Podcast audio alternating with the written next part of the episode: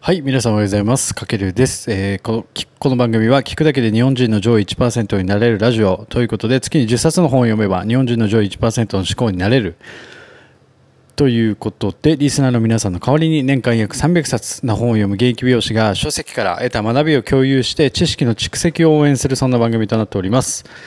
はい。今日は、えっと、6月20日日曜日ということで、日曜日、土日は毎週勝手にお悩み解決コーナーということで、ヤフー知恵袋とかネットにまあ寄せられている読書や本に関するさまざ、まな悩みや質問をピックアップして、勝手に僕がお悩み解決ということでお答えしていきながら、その中でリスナーさんの学びにつながる配信をするコーナーとなっております。はい、今日はですね、また質問をピックアップしたんですけども、今日は読書感想文を書くことについて質問ですと。えっ、と、どのように文章構成したらいいのでしょうか。えー、とこの方がやってるのは1に本の紹介2にあらすじ3に自分が強く思うところの書き出し要は共感するところ。で4それに対する思い。で5番まとめ。でこれが私が思う文章構成です。やはり体験みたいなのも入れた方がいいのでしょうか？という質問をが書いてありました。はい。まあそれに対して僕の答えなんですけども、えーとまあ、読書感想文。書くことすごく大事だと思うんですよね。まあ、本読んだ本を読書感想文を書くことによって上質なインプットにつながる、まあ、そうやって読書感想文することによってアウトプットとなるので読んだ本がより何もしないよりかは自分に入ってきやすいということで、まあ、読書感想文の書き方とか書評の書き方っていろいろネットでも載ってるんですけどもやっぱこの音声メディアでもその読んだ本を発信することによって、まあ、書評につながるんですけどもその時に使えるテンプレートとして僕がいつも、まあ、意識してる方があるんですけどもそれは、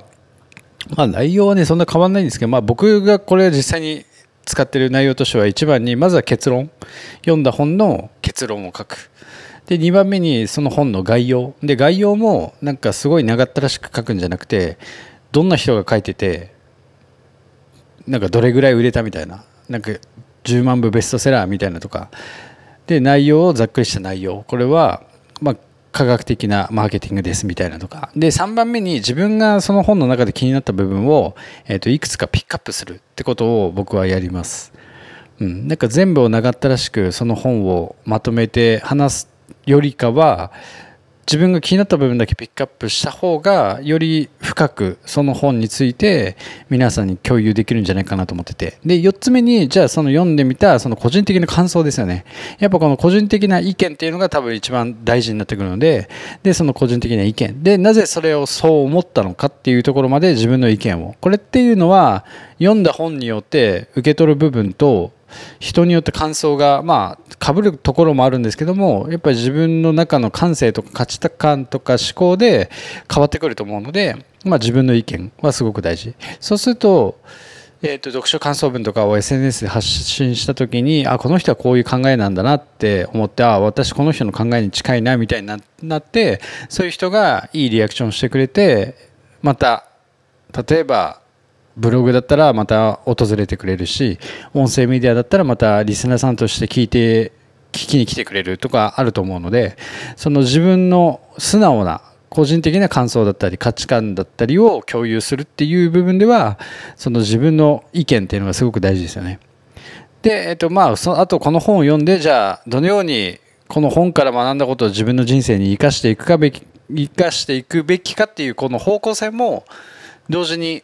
発信していくとすごくいいんじゃないかなと思っててそうすると、まあ、この本を読んでじゃあ科学的な例えば文章術を覚えたので明日からちょっとこの文章術を自分が今発信してるブログとか、まあ、例えば音声メディアでもいいんですけどもでちょっと発信していきますみたいな感じでどうこの本を人生に生かしていくかっていうところまで落とし込んでこの読書感想をしていくってことがいいかなと思ってます。で最後にまた結論みたいな感じ。でこの一番最初のやっぱ結論と最後の結論はなんか一言で、まあ、この本は僕のえー、と人生ベスト3に入りますみたいな感じでなんか結論はシンプルにインパクトに大胆にじゃないですけども分かりやすいのが、まあ、この読んでくれる人にとって、まあ、ブログでもそうですけど音声メディアでもそうですけども聞いてくれる人読んでくれる人にとってこうちょっとその後聞きたくなる書き読みたくなるみたいな感じのインパクトのある結論を最初に持ってくる。んでまた最後にそれで締めていくっていうのが、まあ、一応僕が意識してる流れではありますので、まあ、あの今本好きで読んでる方とかはただ読むんじゃなくてちょっと読書感想文みたいなのを、えー、と SNS で発信することも一つ自分のインプットよりその本からなんだろう深くインプットされるためにも上手なアウトプットをしましょうってことはすごく大事だと思うので、まあ、じゃあそのためにじゃあどのように文章を構成したらいいのでしょうかっていうところなんですけどもこの方が言うように、まあ、本の紹介してあらすじ書いて自分が強く思うところの書き出しでそれに対する思いまとめみたいな感じですごくこれも僕は素晴らしいなと思ってるんですけどもじゃあそんな中で僕も一つまあ、SNS とかで例えば発信するときに使えるテンプレートとして僕が意識している方を今回はご紹介させていただいたので、まあ、これノートの方で、まあ、その方をまた載せておきますのでぜひそちらも見てみてください。はいというわけで今回は質問が、えーと、読書感想文書くことについての質問どのように文章構成をしたらいいのでしょうかということではい書かれてました。まあ、これが、えーと、やはり体験みたいなのも入れた方がいいのでしょうかってことなんですけど、まあ、体験もね入れてあげるとすごくいいと思います。まあ、具体例として分かりやすいと思うので、うん、まあそんな感じかな今日は。まあちょっと今日はね Q&A としてまあ読書感想文書くことについての文章構成術みたいな感じで、まあ、皆さんにも何か役立つ配信になったんじゃないかなと思いますので、まあ良ければぜひフォロー、コメント、いいね、リアクションいただけると大変励みになりますのでよろしくお願いします。まあ、今日ちょっとね日曜日ということで僕もこの後サロンワークがあるのでちょっとね今日は早めな感じで終わってしまうんですけどもまた明日からまた平日になりますのでえっ、ー、と本の中からのまた紹介に戻りたいと思います。まあ今現在直感と理論をつなぐ思考法という一冊を今ピックアップしてお届けしてますので明日またその続きをやっていきたいと思いますので、まあ、時間ある時にぜひお聴きください。はい。というわけで今回は以上になります。かけるでした。ではでは。